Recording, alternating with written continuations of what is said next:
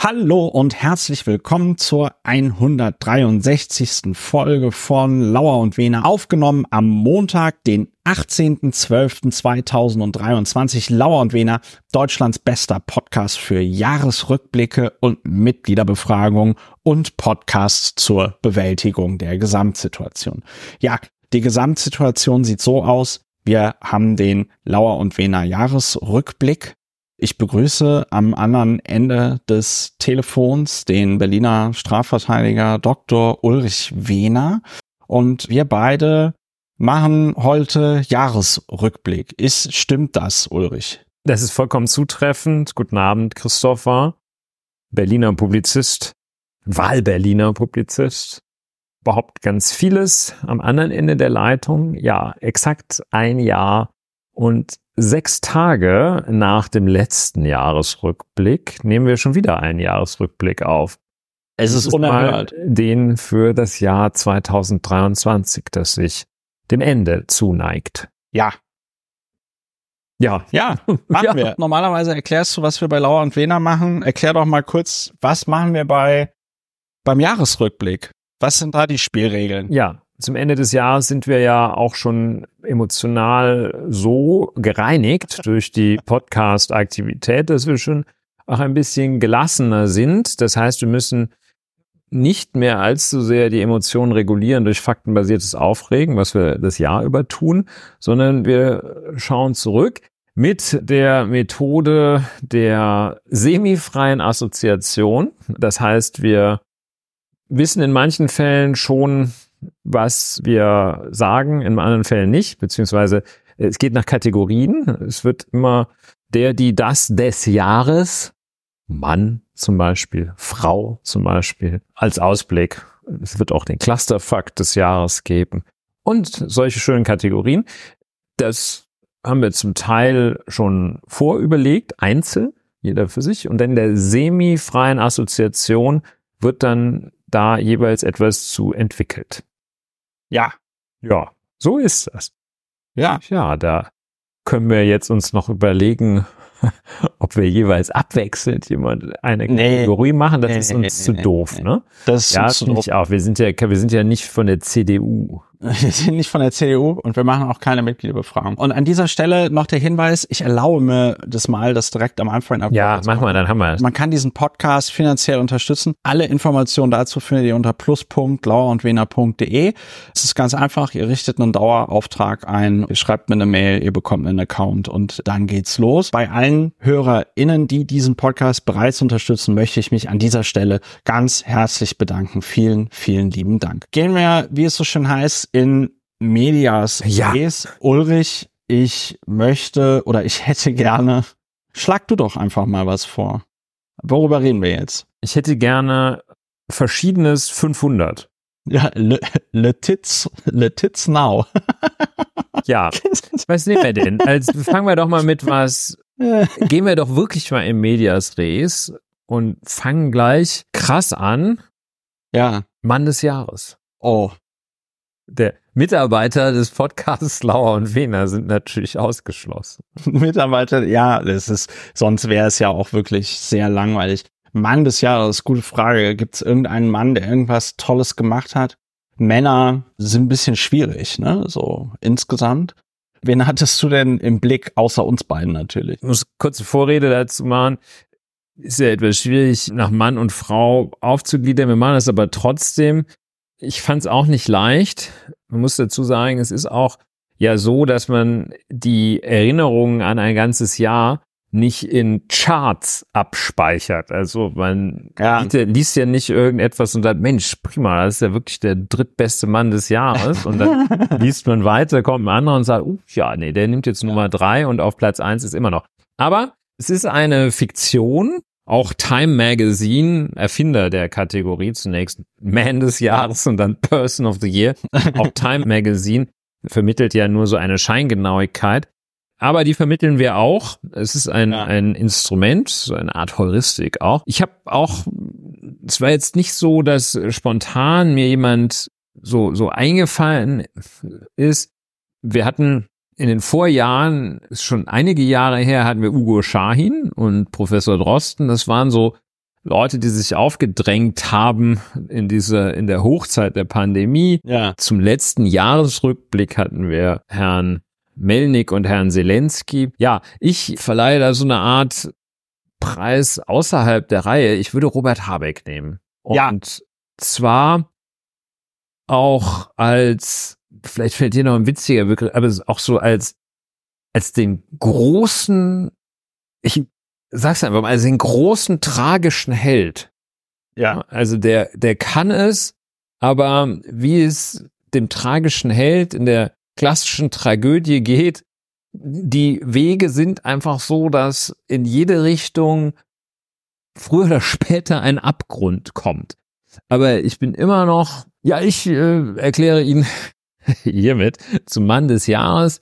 Er ist der einzige äh, zeitgenössische Politik, wenn man mal dich als Historiker vorrangig bezeichnet, der einzige zeitgenössische Politiker, der mit Sprache angemessen oder angemessen klingt so ein bisschen als können, der der gut mit Sprache umgeht, der Ja. der der anspruchsvoll, der gut sprechen kann, der gut und das ist vielleicht noch wichtiger, der auch gut denken kann. Ja. Also der kluge, originelle Gedanken hat und sie formulieren kann. Und da hat er gerade in der politischen Szene einen so enormen Vorsprung gegenüber so vielen, äh, die zum Beispiel von einem, wir hatten es hier, das ist ein sehr, sehr historischer Moment. Oder, oder von unserem Bundespräsidenten ist gerade der Name entfallen. Ja. Äh, Und man sagt, ja, ja. Also Robert Habeck, Man of the Year. Ich kann total verstehen, was du meinst, auch insbesondere das mit der Tragik. Ich finde, man kann Robert Habeck ja eigentlich gar nicht mit anderen Politikern richtig vergleichen, weil das ja schon eine andere Kategorie ist. Robert Habeck ist einer der wenigen Politiker, die ich wahrnehme, die ihren Job halt wirklich ernst nehmen und sich tatsächlich wirklich Mühe geben, das, was sie tun, in verständlicher Sprache zu erklären und was ich total bewundernswert finde, weil ich das nicht kann. Wie er den ganzen Tag einen reingedrückt bekommt von allen Seiten. Immer ist Robert Habeck schuld, ja, weiß ich nicht. äh, Die, Wetter, Fußballnationalmannschaft. die GroKo hat es vor 20 Jahren beschlossen und wer ist schuld? Robert Habeck. Ja, und dann, dann musst du noch da den, musst, dann hast du es endlich irgendwie auf der Reihe, hast die Bildzeitung hinter dir gelassen und dann kommt wieder Christian Lindner. ne? Also das, Ja, ja, also das Ja. ist, das ist, also Robert Habeck ist tatsächlich ein politisches Ausnahmetalent, anders kann man es nicht sagen. Und es ist auch, finde ich, also das klingt jetzt natürlich alles sehr positiv und alles irgendwie sehr distanzlos, wie ich das jetzt sage. Ne, Die, die HörerInnen wissen auch vielleicht, dass ich zahlendes Mitglied bei Bündnis 90 Die Grünen bin. So viel Zeit muss sein an dieser Stelle. Aber es gibt auch ganz viele PolitikerInnen bei den Grünen, die ich total bescheuert finde. Und Robert Habeck gehört da glücklicherweise nicht dazu. Und was ich mich tatsächlich manchmal frage, ist, wie würde Deutschland durch diesen ganzen Shit, durch diese ganzen Krisen im Moment navigieren, wenn Robert Habeck Bundeskanzler wäre? Ich weiß gar nicht, ob es besser wäre, weil dass er da Wirtschaftsministerium sitzt, das ja schon ein, eine zentrale Rolle spielt, auch bei der Transformation Deutschlands im Zuge der Klimakatastrophe und im Zuge der durch den Ukraine-Krieg auch ausgelösten Energiekrise. Das ist schon beeindruckend, wie er da viel bewegen konnte. Und dazu ist er auch noch, was, was ja auch eine Eigenschaft ist, die mir vollkommen abgeht, das kriege ich auch nicht hin, ist er ja, ist er ja auch noch so bescheiden, ne? Also das ist ja nicht so, dass er durch die Gegend, er könnte ja durch die Gegend rennen und sagen, ja, hier, Leute, ne?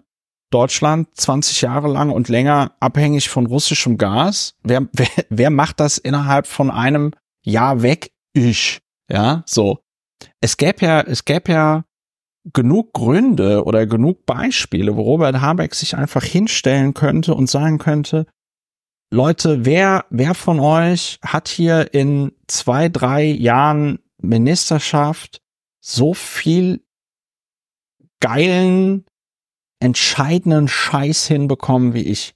Und er macht es nicht, ja. Also das ist für mich, ich weiß nicht, was dieser Mann für eine, für eine mentale Kraft hat. Ja, ist schon wirklich sehr, sehr, auch, sehr Wahrscheinlich auch so ein, ne? also. so ein, ja, weiß ich nicht. Er würde wahrscheinlich auch Einzel, Einzelhaft überstehen. Ja, also das ist, das, ja, das, ja, das ist, ich bin, ich, ich verstehe das, ich verstehe das nicht. Sieben Jahre ohne, Tibet mit Robert Habeck, ja. Auch ohne, auch ohne, sag ich mal, gut, das weiß man jetzt natürlich nicht, aber sein Gesundheitszustand scheint ja so halbwegs stabil zu sein, ja. Also keine Hörstürze, keine Depression, keine. Vielleicht meditiert der wirklich, ja. Vielleicht liegt es daran, dass er keinen Twitter-Account mehr hat. Es ist tatsächlich schon wahnsinnig beeindruckend. Ja, und dann vielleicht ein Aspekt, den ich da auch dann noch interessant finde, dass er ja wiederum andere Menschen, die nicht du und ich sind, in vielen Punkten anders sind, anders aufgestellt sind, enorm negativ berührt auch.